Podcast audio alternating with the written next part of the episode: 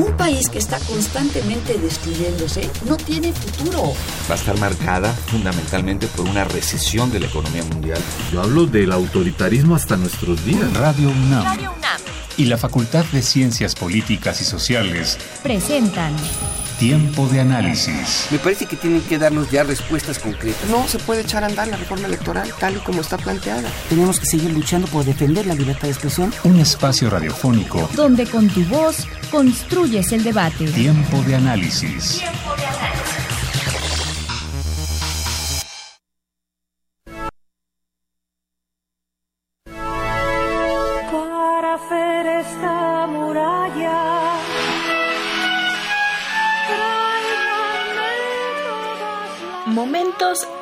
investigación. Movimientos antagonistas en México y América Latina. Proyecto Papit. Responsable. Máximo Modonesi. Este proyecto de investigación se vincula con la tradición sociológica de estudio de los fenómenos de acción colectiva y movilización social y política, enmarcándose en una coyuntura de impacto trascendental de protestas y de movimientos de carácter antagonista en México y América Latina. A nivel metodológico, la investigación se basa en el modelo teórico de articulación de los conceptos de subalternidad, antagonismo y autonomía, elaborado por Massimo Modonesi a lo largo de tres libros publicados en 2010, 2015 y 2016. En esta ocasión, el análisis se centra en configuraciones específicamente antagonistas, caracterizadas por una serie de elementos que los distinguen de otros formatos de movilización, demandas antisistémicas, repertorio confrontacional de lucha, intensa politización y tendencia a la radicalización. El proceso de investigación consiste, en una primera etapa, en el afinamiento de las coordenadas teórico-metodológicas relativas al concepto de antagonismo, con la finalidad de establecer indicadores susceptibles de guiar el estudio de los casos concretos. La segunda etapa constituye la parte sustancial del proyecto. Se desdobla en dos líneas paralelas. Por una parte, se aplican las herramientas teórico y metodológicas al análisis de una serie de experiencias de movilización antagonista juvenil y estudiantil en México entre 2012 y 2015, entre el movimiento Yo Soy 132 y Ayotzinapa. Por otra parte, se realiza un ejercicio de periodización y caracterización de los principales ciclos de movilización antagonista en México y América Latina a lo largo del siglo XX y lo que va del siglo XXI. Entre 2016 y 2018 se contempla la elaboración y publicación de tres libros en los que se presentarán los principales hallazgos de la investigación. Es así como se realiza mensualmente una reunión del seminario interno del proyecto. Se organizan conferencias de profesores invitados y en 2017 se hará una jornada de presentación de los avances de investigación sobre la politización de la juventud estudiantil en México entre 2012 y 2014. Los participantes de este proyecto son Máximo Modonesi, Enrique Pineda, Joel Ortega, Raúl Romero, Sergio Moisen, Daniel Sánchez, Alejandra Santillana, Paolo Marinaro, Ángel Gómez, Samuel González, Alonso Pi, Araceli González y Pablo Rodríguez.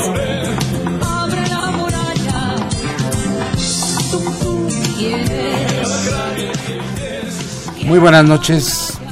Les saluda Gerardo Estrada. Esto es Tiempo de Análisis, programa radiofónico de la Facultad de Ciencias Políticas y Sociales de la Universidad Nacional Autónoma de México y estamos transmitiendo a través del 860 de amplitud modulada y vía internet en www.radiounam.unam.mx. Nuestros teléfonos en cabina son el 55 36 89 89 y la sin costo 01 800 505 26 88. Nuestras redes sociales son arroba tiempo en Twitter o en Facebook, Facultad de Ciencias Políticas y Sociales, guion UNAM. Acabamos de escuchar la, nuestra cápsula Momentos de Investigación, que en la voz de Jessica Mejía nos informó sobre algunos proyectos académicos de nuestra facultad. Hoy tendremos el gusto de hablar de un tema que es fundamental para la vida social y académica política de nuestro país, eh, que es el exilio, los exilios políticos que eh, en México han cumplido una función importantísima, han sido muy enriquecedores de nuestras tradiciones eh, científicas, eh, eh, en todas las órdenes, ciencias sociales, las ciencias puras, etcétera, la filosofía y por supuesto en el mundo de la cultura. los 40 años se cumplen del exilio argentino en México. Un, un, momento muy importante también, los momentos más brillantes de esto, por supuesto, fue la llegada de los, de los profesores e investigaciones de la República Española, que yo sostengo que vinieron a contribuir a, romper aquella cortina de nopal que el nacionalismo mexicano nos había encerrado y nos pusieron al día de lo que pasaba en Europa, de lo que pasaba en otras partes del mundo. A me parece que en ese momento todo muchos de los fenómenos culturales de México de los 50 y 60 solo se explican por el exilio republicano. Más tarde, eso fue como todos los lo que precede a un exilio fue una tragedia que eh, las razones políticas por las cuales primero el golpe de Estado en Chile en 1973 y luego la llegada de los argentinos en México en 1979, 78, 79, eso fue un periodo... Desde 76. No tuvo una fecha muy, muy precisa. Y para hablar de esto, conversar sobre este tema, está con nosotros los maestros Delia Corobi y Ignacio Rubio. Eh, yo quisiera eh, primero pedirle a, nuestros colegas y que si son nos hacen el favor de presentarse cada uno de ellos y cómo funcionan, cuál es su vínculo con el tema. Por favor, Delia. Eh, gracias, buenas noches. Es eh, un gusto estar aquí para hablar de un tema que es tan personal y tan tan rico como es esta ida y venida de los exilios que no tienen un solo un solo destino, sino que es un camino de ida y vuelta. Yo llegué a México en 1979. Previamente había tenido un paso muy fugaz por eh, Perú eh, y estuve dos años trabajando en la Universidad de Panamá, en Panamá.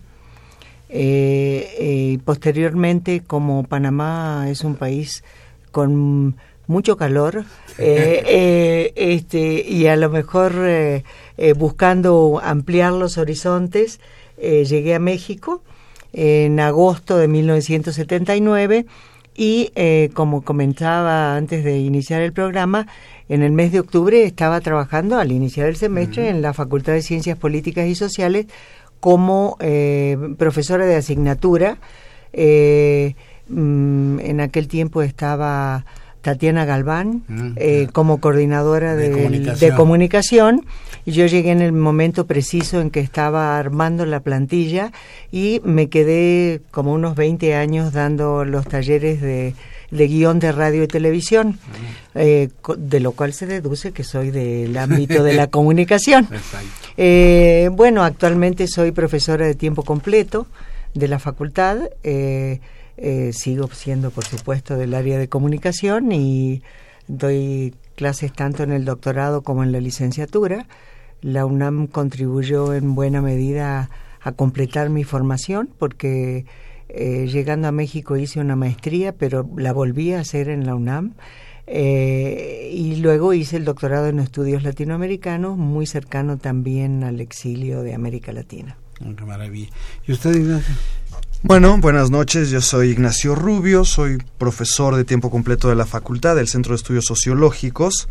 Este, yo llegué muy chico a México a los, en 1976. Mm. En realidad me trajeron, digamos. este, llegué en septiembre del 76 con mi, mi abuelo, nos trajo. Este, un año antes había llegado mi papá, eh, refugiado, este, en, México y mi madre llegó en el 79. Este, entonces yo pertenezco a esa categoría de personas que se llaman Argenmex.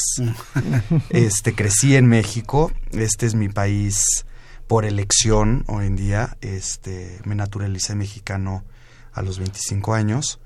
Este, estudié en la facultad de sociología, después hice la maestría también en la facultad y después hice un doctorado en el extranjero. Y bueno, eh, como profesor de la facultad... ¿En dónde hizo el doctorado? En, King's College, ah, London. en, en, sí, en Inglaterra. Este, y doy clases en la facultad como profesor de asignatura, llevo 15 años. Mm. Este, empecé muy joven, este, inmediatamente después de titularme empecé a, a cubrir algunas materias y después hubo una pausa ahí en la que me fui a hacer el doctorado, bueno, hice otras cosas y cuando regresé, este, bueno, ahí después de todos unos periplos este, académicos, finalmente, este, pues concursé y en el concurso en la facultad y ya llevo tres años de profesor de tiempo completo, ¿no? Qué maravilla. Pero veo que son dos experiencias generacionales muy muy diferentes y al mismo tiempo con muchos eh, eh, comunes denominadores, ¿no? Muy importantes. Pero bueno, de alguna manera usted, Delia, eh, optó por México venir, ya no supongo que no solo por el calor de Panamá, sino que hubo otras... No había otros alicientes, claro. Había otras motivaciones importantes. Pero bueno, usted llegó ya aquí formada, etcétera, ya con otra opción. Y Ignacio, pues usted vino ya a, hacer su vida aquí en México. Y entonces son dos perspectivas ¿no? que se complementan, ¿no? Muy bien y que hablan pues de, de, esa riqueza que, que, insistía yo al principio es la que, que brindan todos estos movimientos eh, migratorios eh, a veces no deseados pero finalmente muy fructíferos no y sobre todo yo creo que para México fueron muy importantes, insisto, para nosotros nos modernizaron en muchos sentidos, ¿no? Nos, nos dieron una perspectiva diferente de las cosas, eh, el primero hablaba yo en años anteriores del nacionalismo cultural que invadía todas las esferas de la vida académica mexicana, pero eh, después también como que nos estábamos anquilosando, ¿no? Y que esta falta de mirada de México hacia el sur, y ustedes vinieron a brindar esa oportunidad. ¿Cómo fue su experiencia al llegar, maestra Crovia, aquí? ¿Cómo sintió? ¿Cómo fue recibida? Bueno, este yo los primeros días eh, uno trae en la cabeza como un esquema de una ciudad que es la que conoció de antes y que las lógicas de movimientos van a ser parecidas, pero eso fue lo que primero me, me impactó. Estamos hablando de ya 36 años, casi 37 ya. Eh, la ciudad era muy diferente a la que es ahora. Eh, em, entonces mi primer eh, gran desafío fue un poco poder moverme en la ciudad, ¿no? Y bueno, yo lo primero que puedo recordar es una enorme solidaridad por parte de la propia comunidad argentina, ¿no? Y una también enorme solidaridad por parte de la gente mexicana, eh, donde no había todavía a lo mejor una una lucha por los espacios de trabajo tan encarnizada como la que puede haber hoy día, eh, y donde había esta, esta apertura hacia nuevas ideas, nuevas experiencias, diferentes, no mm, ni, más importantes ni menos importantes, sino experiencias que venían desde otros, desde otros países. Mm. Em, eh, yo diría, aunque eh, eh, cumplimos los 40 años del exilio argentino en México, era una confluencia de nacionalidades del sur que se enriquecían mutuamente con distintos tipos de, relaciones. Em, em, yo casi inmediatamente empecé a dar clases en la UNAM, lo cual representaba para una persona recién llegada en mis condiciones una enorme ventaja porque para empezar había una oportunidad de eh, tener los papeles famosos de residencia que eran eh, este, difíciles de conseguir o con muchos trámites. Y el tener el dar clases en la UNAM era en ese sentido eh, un aval muy importante. Incluso la propia universidad hacía las gestiones de los papeles migratorios y em, desde luego encontrarse con cosas eh, generalmente cuando nos ven a los latinoamericanos desde lejos parece que fuéramos muy parecidos, pero ya en la medida en que nos acercamos tenemos grandes diferencias, a pesar de que siguen habiendo muchas cuestiones comunes. Entonces el adaptarse a esas diferencias y, y encontrar lo bueno de esas diferencias junto con las cosas que compartimos, nos hace todos, a todos un poco Argenmex.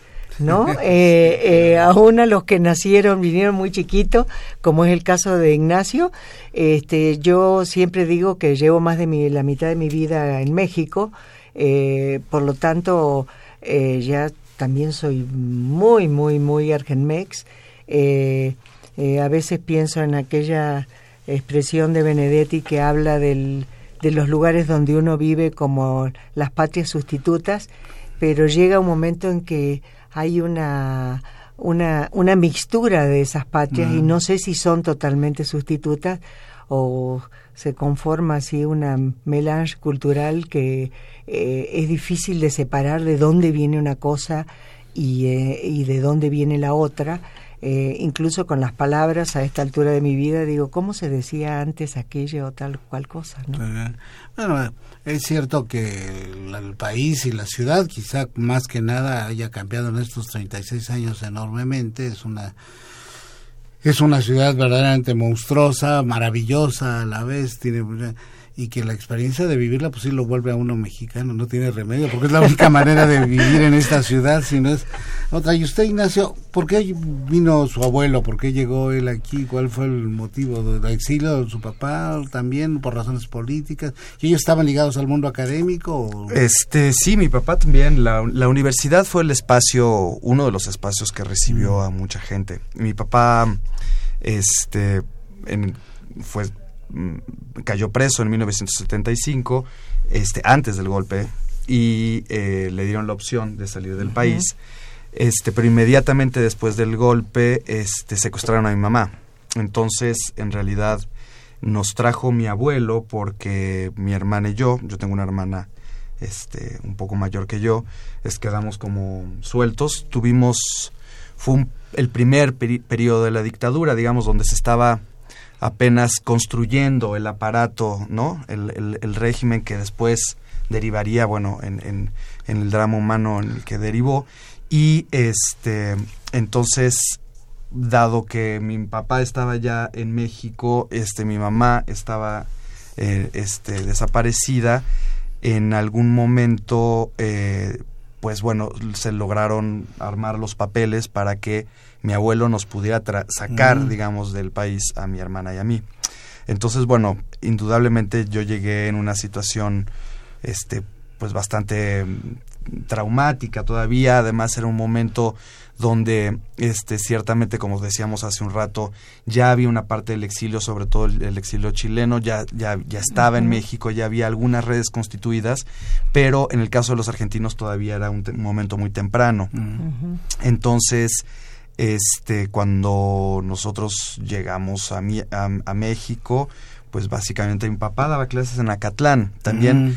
en aquella época hay que recordar que la universidad se expandía muy rápidamente. crecimiento, y eso, y muchos de los espacios, este, también esa expansión fue alimentada, digamos, por, por, por los exiliados, ¿no? Por gente que, que, que, que, cubrió espacios docentes que si no, pues no había de dónde, de dónde sacar tantos profesores. Entonces, Curiosamente, bueno, mi papá inmediatamente entró a dar clases, mi papá era este pianista, en realidad su, este, su, su profesión, pero también era abogado. Mm. Aunque no sé cómo terminó dando clases en, en realidad de economía, daba clases de economía, porque bueno, por supuesto se dedicaba al, a la este era un gran conocedor de la filosofía marxista del materialismo histórico entonces y pues daba clases de economía política básicamente no este, y después alrededor hubo todo un círculo en Acatlán, este, de gente que, que, estaba allí. Ana María Ribadeo era una persona que la profesora debe seguir estando ahí. Este, si nos escucha, le mando un gran saludo, porque nosotros estuvimos en su casa, este, estuvimos en su casa ahí también de refugiados en unos meses. Entonces, este, cómo se constituyen esos círculos y esas redes este fue eh, es todo un fenómeno no entonces bueno pues ciertamente dan después mi mamá cuando llegó entró a la ENA estudió en la ENA hizo la licenciatura este en historia bueno terminó digamos su licenciatura en historia en la ENA después fue profesora este ah. durante muchísimos años en la Escuela Nacional de Antropología e Historia así que bueno pues hay una tradición digamos de vínculo con, con, con, con la vida universitaria, ¿no? Y como un espacio que yo reconozco personalmente también como un espacio de, de seguridad, de estabilidad, ¿no? Este, que fue como muy importante, este, pues en mi configuración también como, como, como, sí, sí, sí, emocional y como individuo, ¿no? Tenemos que pasar, supongo, a la cápsula del Centro de Estudios Europeos y continuamos nuestra conversación. Usted tocó un tema que es muy importante. Se volvió una confluencia de latinoamericanos México, cuando antes había sido Flaxo, ¿no? En México no había sido, ¿no? Y de repente, en este cosa provinciana que digo que éramos nosotros, este, también se vino a remediar. Pasemos a escuchar la cápsula.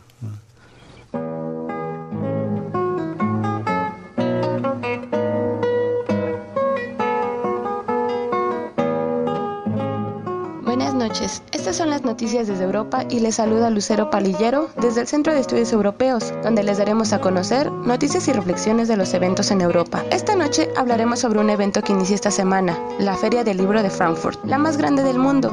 En esta ocasión se esperan más de 300.000 asistentes, además de la participación de 7.000 casas editoriales y escritores de todo el mundo y estilos literarios. Entre las novedades de este año se espera la incorporación de tecnologías vinculadas al arte, con las que el espectador tendrá nuevas experiencias y podrá conocer las gafas de realidad aumentada, la inteligencia artificial que será parte de las aulas, así como impresoras en tercera dimensión. En virtud de los grandes problemas por los que atraviesa el mundo y Europa, en esta ocasión la feria girará alrededor del tema de gran interés como la geopolítica europea y de Medio Oriente, los movimientos migratorios en Europa, las crisis de identidad y la represión a los comunicadores. Entre los grandes ausentes de este año estará Arabia Saudita y Kuwait, quienes no asistirán debido a la presencia de Irán. De este modo, la feria, que en principio tiene una base literaria cultural, se abre en esta edición a nuevas creaciones y experiencias. A continuación, escucharemos la opinión de Ilani Valencia, del Centro de Estudios Europeos. Sin lugar a dudas, la Feria del Libro de Frankfurt es el encuentro editorial más grande e importante del mundo, cuya trascendencia se refleja no solo en los expositores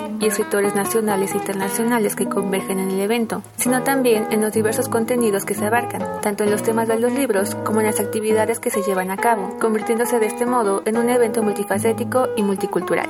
Al construir el mayor evento donde se dan cita las mayores casas editoriales, escritores e intelectuales de todo el mundo, se erige a sí mismo como el foro para abordar no solo la literatura, sino los grandes problemas europeos y del mundo. Así, se presentarán libros, conferencias, eventos interactivos y el uso de las tecnologías para abordar temas que cobran vigencia en Europa y su futuro, tales como las olas de migrantes y refugiados, la identidad, la xenofobia, la salida del Reino Unido de la Unión Europea, la crisis del estado de bienestar, Siria y hasta el proyecto mismo de integración europea. Muy importante será también el foro que busca impulsar otras visiones, no económicas de este último. La feria demuestra que a través de los libros se puede descubrir la esencia de las naciones, así como los problemas de las sociedades. Por ello la importancia de la Feria del Libro de Frankfurt no es solo comercial, sino también cultural, entendida en un sentido amplio que abarca arte, literatura, diseño y tecnología, pero también relaciones y formas sociales, políticas y geográficas, entre otras.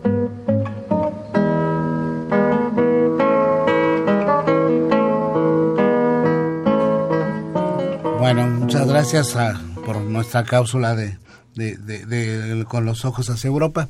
Pero vamos a continuar, regresamos a, nuestro continente, regresemos a América Latina. Usted mencionaba algo, maestra Corovi, que me parece muy importante, el hecho de que en esos años México se convirtió en un centro muy importante de reunión latinoamericana, ¿no? Es decir, nosotros hasta entonces no mirábamos hacia Sudamérica, debo decir, a pesar de todo este rollo del doctor Sea sobre la importancia de, y del rollo de, nuestra América. De nuestra América y del rollo propio de Vasconcelos, de por nuestra raza, como por mi raza hablará el espíritu. Este, la verdad es que no era tal, ¿no? Digo, los estudios latinoamericanos se fundaron y todo, pero no había mucha vinculación real, ¿no? Y entonces la llegada aquí de todos ustedes fue muy importante porque nos hizo ver que efectivamente, aunque nos sentíamos iguales, no éramos tan iguales y que había mucho que aprender, supongo, los unos de los otros. No sé cuál fue su experiencia. Sí, sí. Eh, eh, sí eh, definitivamente. Yo creo que mm, para, para argentinos, por ejemplo, con una imagen a veces un poco de de, este, de rechazo en algunos sentidos, eh, sí yo pienso que en este caso eh, hubo tanto comunidades afectivas en el sentido de, de los grupos familiares, de no familiares que se hacían familiares, eh, pero, pero también esa, esa comunidad ampliada que no era solo de argentinos, ¿no? Sino eh, la comunidad también con chilenos, con uruguayos, este, con toda la gente que venía del sur, con experiencias a veces muy diferentes. Y aquí cabría decir también que a veces se piensa en el exilio en un, en un, en un exilio que es como uniforme y para nada el exilio es uniforme. Yo escuchaba recién la experiencia de Ignacio, que es la de mucha otra gente, lamentablemente, eh, eh, con una parte de violencia física o simbólica muy importante. Eh, y en cambio, mm, otras personas, como mi caso, yo era investigadora de un centro de comunicación en el Centro Cultural San Martín en Buenos Aires y sencillamente un día llegaron y nos aplicaron una cosa que estaba muy de moda en aquellos tiempos que se llamaba la ley antisubversiva, que no permitía eh, trabajar en ningún otro organismo del Estado. Se desmanteló completamente el centro, hubo un interventor militar eh, y entonces eh, fue gente que eh, no tenía el estatus de haber estado detenida, como los casos más extremos, pero al mismo tiempo quedó en una suerte de, desprotección.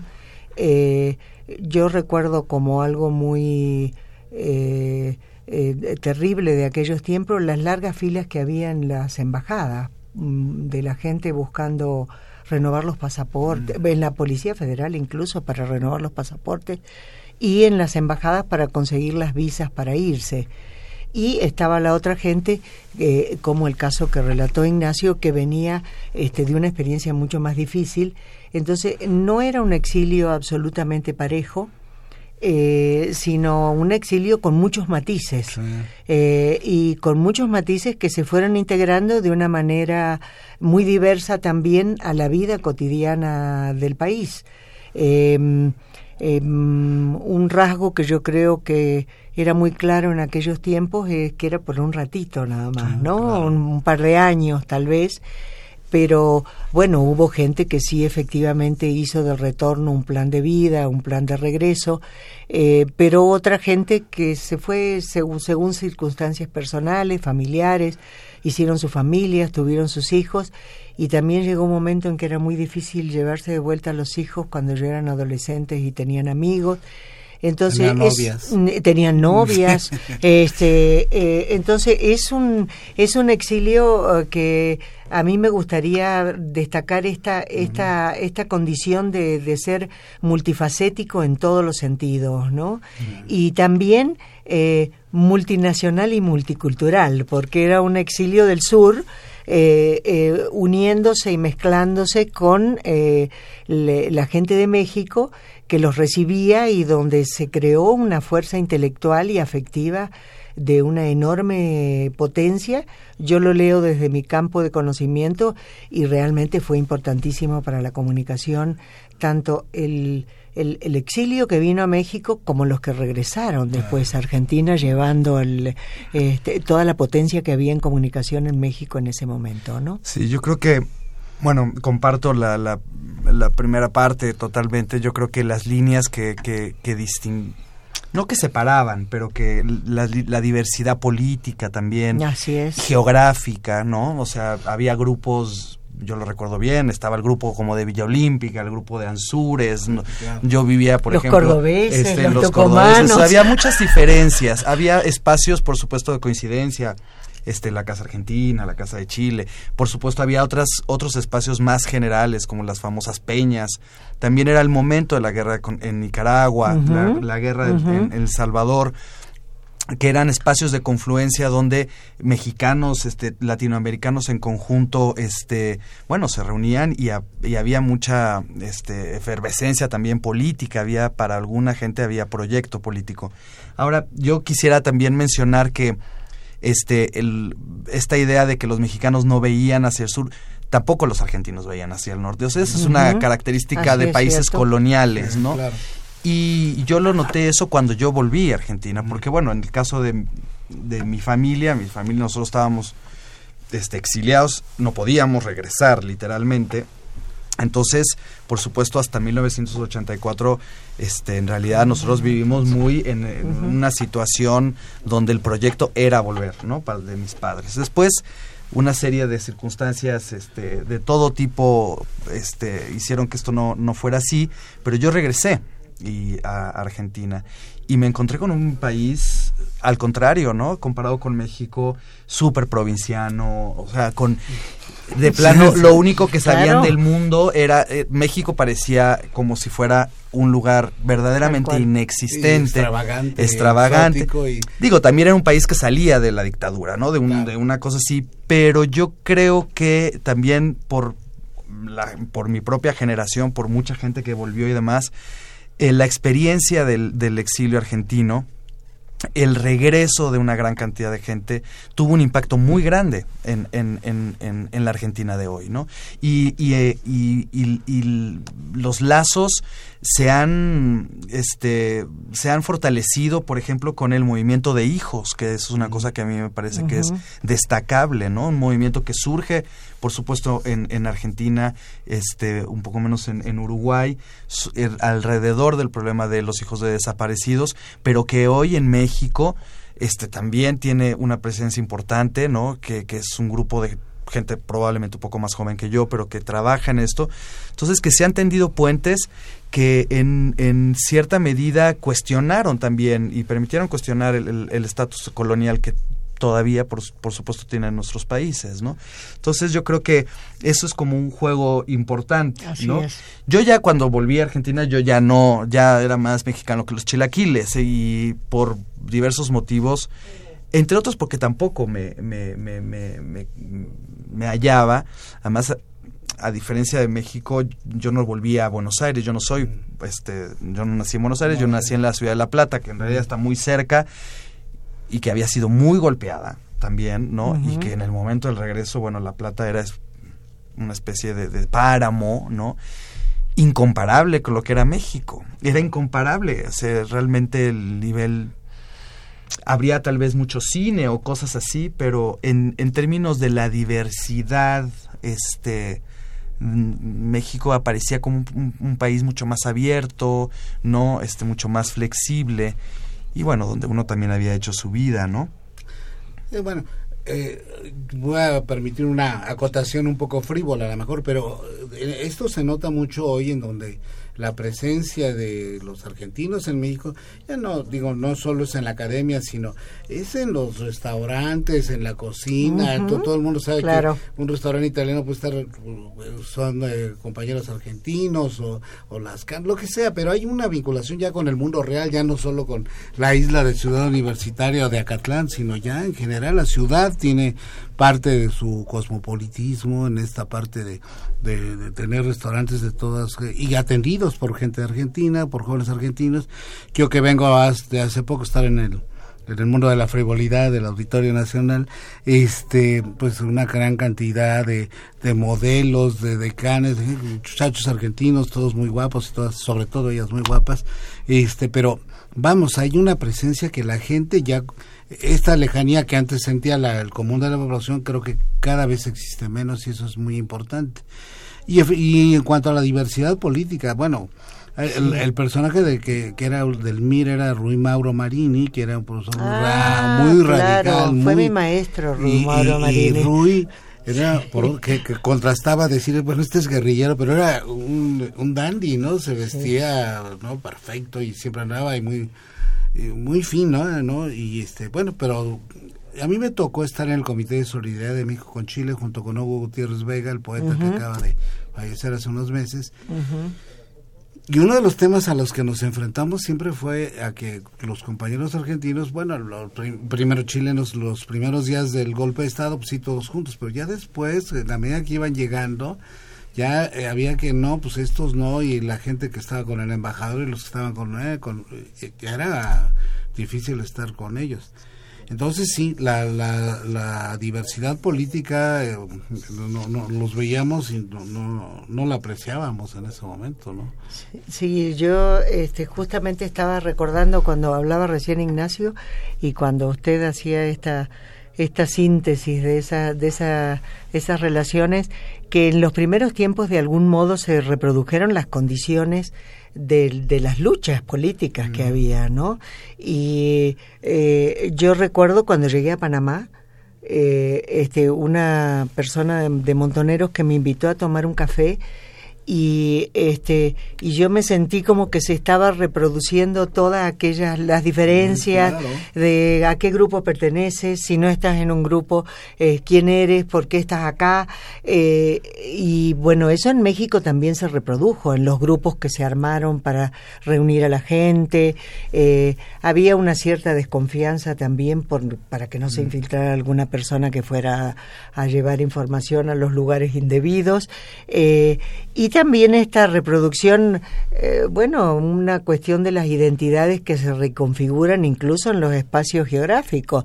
Eh, y de verdad que los tucumanos andaban por un lado, los cordobeses andábamos por otro lado, pero yo soy cordobesa, este, y así eh, em, Después pienso que con el tiempo eh, se fueron limando esas asperezas. Eh, hubo mucha crítica incluso a los movimientos armados que habían existido y a las posiciones políticas, mucha reflexión teórica, mucha construcción teórica nueva. Eh, y al final y al cabo quedó una cosa que yo diría como mucho más decantada, que tiene mucho más que ver con los afectos y los orígenes, con haber compartido una experiencia tan importante como es el, el, haber dejado la tierra donde uno nació de manera forzada, este, de haberse exiliado, y entonces se decantaron muchas diferencias, pero en el principio eh, yo recuerdo que sí percibí mucho esta reproducción de la situación de las diferencias. Eh, y también probablemente había una barrera frente a otros exilios, ¿no? A lo mejor el exilio uruguayo, el exilio chileno. Em, em, en Panamá incluso lo, se notaba bastante eso por ser una comunidad más chica. Eh, porque Panamá fue muy receptivo a, todos los grupos sudamericanos. Lo que pasa es que siempre fue un, país como muy de paso, ¿no? Hacia otra realidad más. Eh, entonces sí, eh, el tiempo fue decantando todo eso, pero al principio sí hubo que superar esas, esas diferencias que venían de atrás y que se venían arrastrando de atrás y que no, no eran muy agradables, ¿no? Y yo diría que también una cosa que sucedió y que de pronto no se ve tanto desde México es que justamente había muchos argentinos salieron a lugares que no eran México. Es decir, yo creo que mucha gente terminó optando, México se convirtió en la opción preferente en un sentido por la constitución de las redes, pero también porque México aparecía como el, el espacio donde se podía construir, no solamente reconstruir la vida, digamos, personal, familiar, que en condiciones más o menos adecuadas, sino también porque estaba, era el, el, lugar donde se podía dar continuidad, digamos, a, a, un proyecto o a los varios proyectos, digamos, de, de transformación social que, este, en última instancia, casi todos los que estaban, los que, los que los exiliados compartían. Por supuesto, muchos argentinos se fueron a Suecia, Otros se fueron a, hablábamos hace un rato, a Francia, este, sobre todo Francia, Suecia, son los países, España. Curiosamente, por ejemplo, en el caso de español, este, este, el tipo de gente que se movía a, estos lugares, este, eran perfiles que se podían distinguir, ¿no? Este, yo creo que en México, a México se vino, eh, llegó, digamos, a pesar de las diferencias políticas, llegó ciertamente y se quedó sobre todo aquel exilio que este tenía ¿no? una perspectiva regional más clara, tenía este no solamente un problema con el idioma, sino tenía un proyecto este no claramente vinculado a América Latina, ¿no? Este, y, y, y a la transformación social aquellos que se no, esto no, va para criticar, pero bueno, el que se fue a, Suecia, pues la pasó mal. La pasó mal, se, no se podían integrar culturalmente, fue mucho más difícil. Por supuesto, era, era la pasó mal y además en una lejanía y en una, en una, en una especie de aislamiento, bueno, este Para terrible. climático de repente. claro, claro. Y además, pero totalmente aislados de lo que podía ser justamente la continuidad. Yo creo que, este, por supuesto, no todo el mundo se vinculó al, al tema de, de, la lucha en Nicaragua, ¿no? Pero sí fue un tema que se discutió muchísimo. Mucho. Muchísimo. ¿Cuál era la participación que iban a tener? No solamente los argentinos, los uruguayos, los chilenos, por supuesto los mexicanos. O sea, la cantidad de mexicanos que fueron a, a pelear a, a, Nicaragua fue muy grande.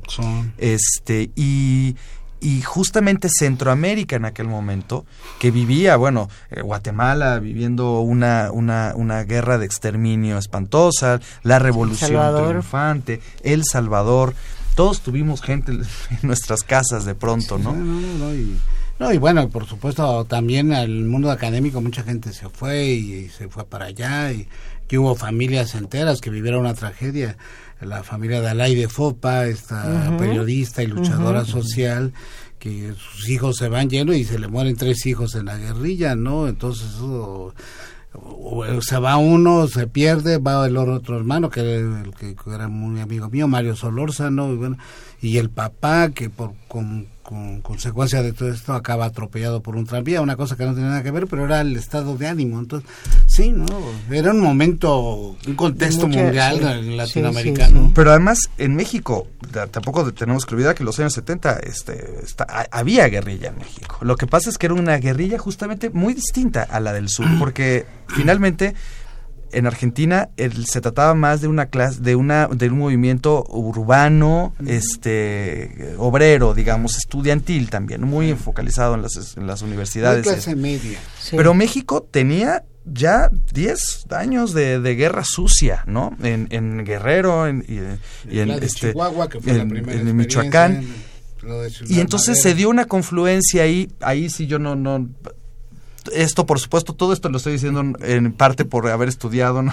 por haber participado en estos debates. Indudablemente yo era, yo era un niño, ¿no? Pero, pero yo creo que este realmente es, es, es, es un el exilio, los exilios este, del, del sur en México, este, constituyen un objeto, ¿no? Que muy complejo, ¿no? Que, que hay que para entenderlos más allá de nuestras trayectorias personales, que pueden ser más o menos interesantes. En otro programa puedo contar los detalles. Este arrojan una luz bastante interesante sobre, sobre los obstáculos para la integración y, y, las dimensiones de integración este hemisférica, ¿no? Así como también la intervención, por supuesto, de los Estados Unidos, ¿no? El Plan Cóndor, este, bueno, toda la Escuela de las Américas en la que también participaban militares mexicanos. A la Escuela de las Américas no solamente iban, este, eh, iban militares mexicanos. Sí, lo que pasa es que en México, por razón de la geografía, en razón de la historia, de muchas cosas, estos fenómenos, el de las guerrillas, fueron regionales, nunca fueron movimientos nacionales, ni tuvieron eh, estas...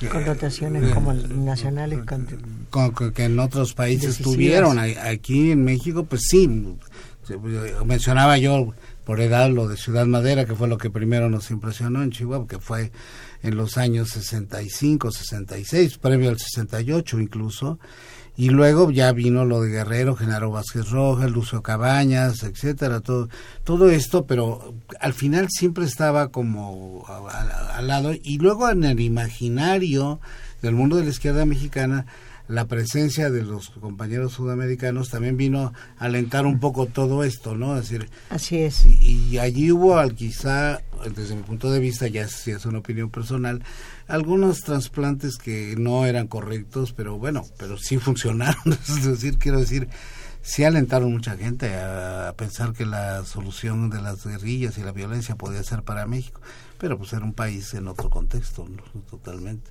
y la cercanía de Estados Unidos a nosotros nos da este otro factor. Pero bueno, eh, yo me acuerdo en estos distintos momentos de la de las diferencias, eh, uno de los primeros profesores que llegó fue que tenía que ver con política y no era un profesor, a lo mejor ustedes lo conocieron, era Juan Marsal, estaba en el Torcuato de Itela.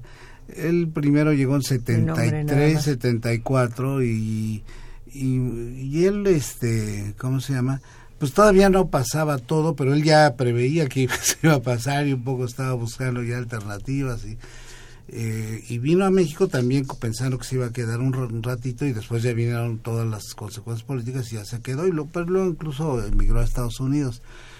Pero sí hay razones. El exilio español, por ejemplo, primero llegó a México por razón, a principios del siglo pasado, llegó por razones económicas, gente que venía a buscar fortuna, a hacer, a hacer la América, ¿no? Como desean ellos. Y luego, pues ya vino la cosa este, política, la república, y luego las divisiones también, por eso hay el club de los leoneses, el club de esto, el asturiano, ¿no? Todos se dividieron. En fin, vamos a pasar a escuchar la siguiente cápsula, en este caso del centro del panorama latinoamericano, del Centro de Estudios Latinoamericanos.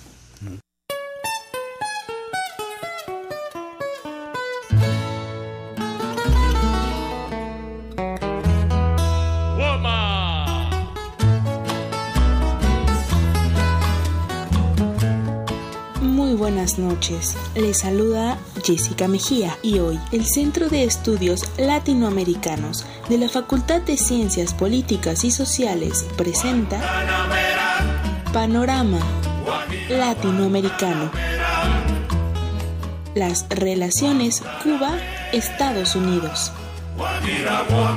El 17 de diciembre de 2014, los presidentes de Cuba, Raúl Castro, y de Estados Unidos, Barack Obama, anunciaban el inicio de un proceso de normalización de las relaciones entre ambos países, congeladas por más de cinco décadas. Hasta el momento, el resultado se ha materializado en la apertura de embajadas, cierto intercambio comercial y la visita del mandatario estadounidense a la isla, la primera en la historia. En el ocaso de su mandato, el pasado 14 de octubre, Obama firmó una directiva presidencial para hacer supuestamente irreversible el alcance de las relaciones entre ambos países. A partir de ese documento, se ha anunciado la ampliación del comercio de algunos productos y cambios en la regulación de los viajes. Sin embargo, no se puede hablar de relaciones normales y mucho menos de que el poder político en Estados Unidos se haya resignado a aceptar el socialismo en Cuba.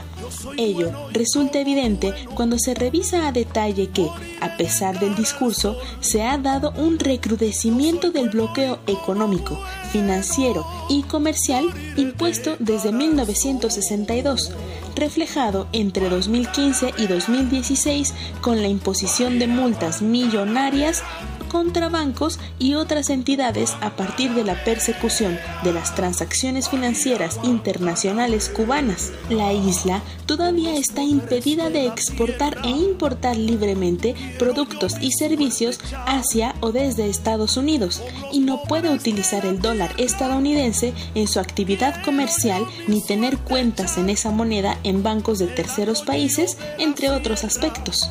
Una verdadera normalización de las relaciones bilaterales pasa no solo por el fin del bloqueo, condenado ya en 23 ocasiones, casi por unanimidad, en la Asamblea General de la ONU, sino que también contempla la indemnización por las más de cinco décadas que lleva la medida, la devolución del territorio cubano que ocupa la base naval de Guantánamo y el fin de las transmisiones ilegales de radiodifusoras y televisoras desde Miami es positiva la directiva presidencial firmada por Obama, así como los avances logrados entre ambos países en casi dos años. Pero todo ello, en realidad, resulta muy frágil porque puede ser desechado de la misma forma por quien ocupe la Casa Blanca en enero próximo.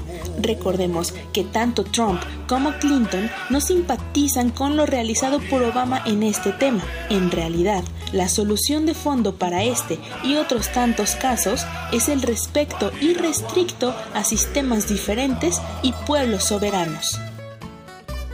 Continuamos en tiempo de análisis. bueno, continuamos, estamos aquí muy... Eh, realmente me parece fantástico que estos temas susciten tanto entusiasmo y tanta incluso no no controversia todavía, pero podrían crearlo si llamáramos a más colegas, quizás oh, si hubiéramos venido otros colegas, otros tendrían, sobre todo desde el punto de vista político. Yo creo que este Sí, cuando llega uno a un exilio después de una situación política como la que se vivía en estos países, particularmente en la Argentina y en Chile, pues sí es que siguen quedando las ganas de hacer política, nadie renuncia a hacer política y, y esta limitación del artículo 33 mexicano, porque a veces es difícil, ¿no? ver cuál es el límite de, de, ese quehacer político, si afecta uno a este país en el que está uno residiendo, o si este, puede uno hablar de, del otro país sin tener yo creo que hay una línea muy delgada, ¿no? Es una discusión epistemológica sobre la sobre qué se va a entender por política, ¿no? Porque este como bien decía Ignacio en, eh, eh, durante la cápsula, este la, el, el, salón de clases puede ser una, un espacio para discutir de cuestiones que probablemente no salgan hacia afuera transformadas en acciones de otro tipo, pero sí hay una discusión y eh, en ese sentido eh, eh, cuando uno va a los congresos actualmente a otros países, se encuentra todavía con las semillas de esos exilios, ¿no? Mm. De, eh, de gente que se formó en, estábamos hablando recién del Centro de Estudios Latinoamericanos, o hijos de, eh, y hay todavía una, una efervescencia que en aquellos tiempos, por ejemplo, para la comunicación, y no me quiero quedar de, eh, sin decirlo, fue fundamental porque fue la reivindicación para empezar de un periodismo mucho más eh, explícito y mucho más crítico en muchos sentidos, ¿no? Que, eh, que era un periodismo que venía también de haber sido expulsado, tanto de Chile como de Argentina, como de Uruguay, y eh, también el hecho de que se hubieran creado eh, en específicos centros para analizar, como fue el ILET, por ejemplo, ¿no? El instituto, eh, este, em, hubo hubo espacios para para el pensamiento, este pensamiento diverso y que dejaron huella. Del mismo modo, las publicaciones, algunas revistas de comunicación que hubo, algunas de las cuales surgieron en la UAM, eh, pero que son, que hacen historia en el campo de conocimiento de la comunicación y que producen a la postre una especie de, de, de resurgimiento de lo que había en el campo que había quedado un poco este, un poco mm. relegado justamente por los mismos golpes eh, y eh, que, que, se habían, habían ocurrido en la, en la región y, y también dejan una semilla eh, para seguir pensando, por ejemplo, las estructuras económicas de los medios, que era algo que había sido un poco de denuncia, pero que no se le había conseguido la importancia que tenía y que se quedó muy clara en el momento de los golpes de Estado de los distintos países. Entonces sí, eh, fue una realidad muy, muy multifacética que eh, mereció muchas discusiones, que mereció mucho análisis, que deberíamos recuperarlo, ¿no? Porque quién sabe por dónde andarán perdidos algunas de esas publicaciones que fueron muy efímeras o cuestiones muy, este, no sé, en el caso de la comunicación, la comunicación alternativa, que fue cuestionada y demás. Eh, hay mucho trabajo de recuperación por hacer en todos estos mm. temas. Yo también otro tema que a mí me parece que, este, eh, que es relevante, que, me, que emerge un poco en el contexto de la lucha que dan tanto mexicanos como argentinos, chilenos y demás en el exilio sobre las demandas sobre derechos humanos también, ¿no? En más o menos la década de los ochentas y demás, este, alrededor de los exilios se, se empieza a construir esta, esta perspectiva sobre derechos humanos este por supuesto también con los mexicanos no o sea los mexicanos perdón que esto me parece importantísimo porque yo creo que los mexicanos no habíamos hablado de derechos humanos sino a partir de la llegada de ustedes es decir a partir de los exilios. Era un tema que era ajeno claro pero yo creo que también en Argentina nos hablaba de derechos humanos. O sea el, el tema de derechos humanos. surge justamente en el contexto de los desaparecidos. No era no era que en Argentina Argentina eh, o en Chile se discutiera el tema de los derechos humanos, ¿no? Sino que ese tema surge en el contexto justamente del horror, ¿no? Del, de la violencia de Estado y se construye desde México, ¿no? Entonces, eh, eh, bueno, no solamente desde México, pero México va a ser un espacio fundamental para, para, para la construcción de ese discurso que hoy, bueno, este, no podemos entender en realidad una parte importante de la, de la, de la vida política de nuestros países, en particular, por ejemplo, este, de la eficacia del, del, del, discurso de los derechos humanos para lo que está sucediendo hoy en México.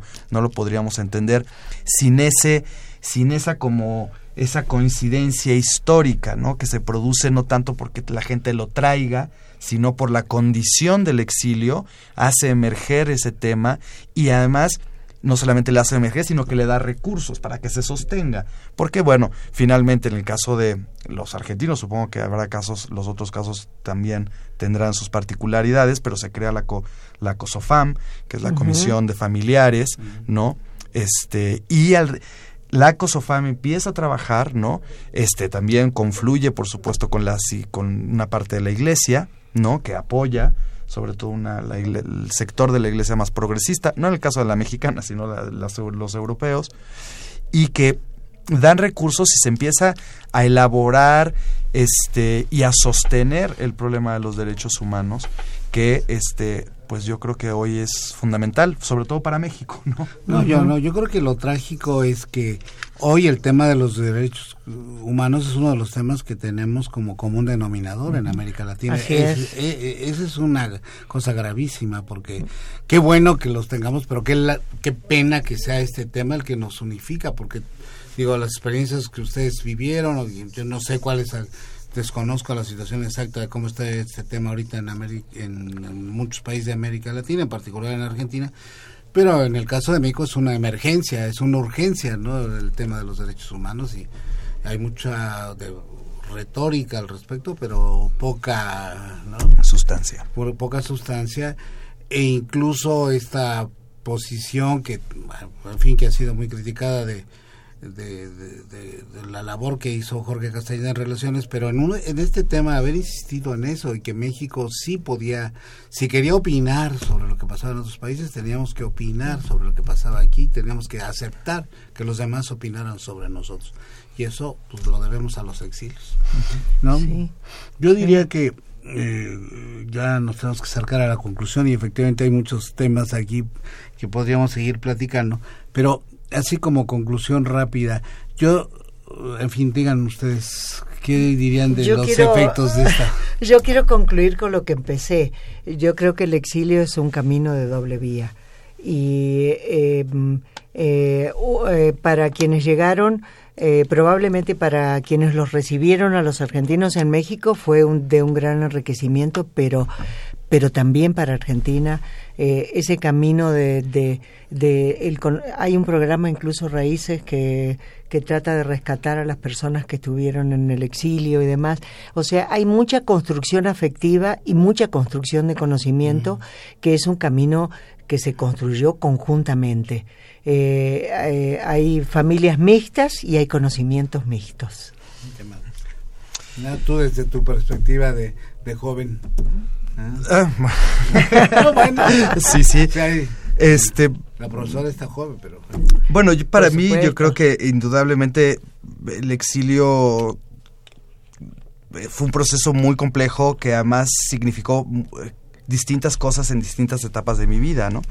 Este, el, no sé si fue tan complejo, el, por ejemplo, el regreso, salir del exilio, ¿no? También se convirtió en una etapa muy traumática, por lo menos para mi familia y para mucha de la gente que, que, que, este, que volvió. Este, y que aún ahora cuando yo voy a Argentina es una nostalgia oh, que, bueno, es vivir una nostalgia de México este absoluta, ¿no?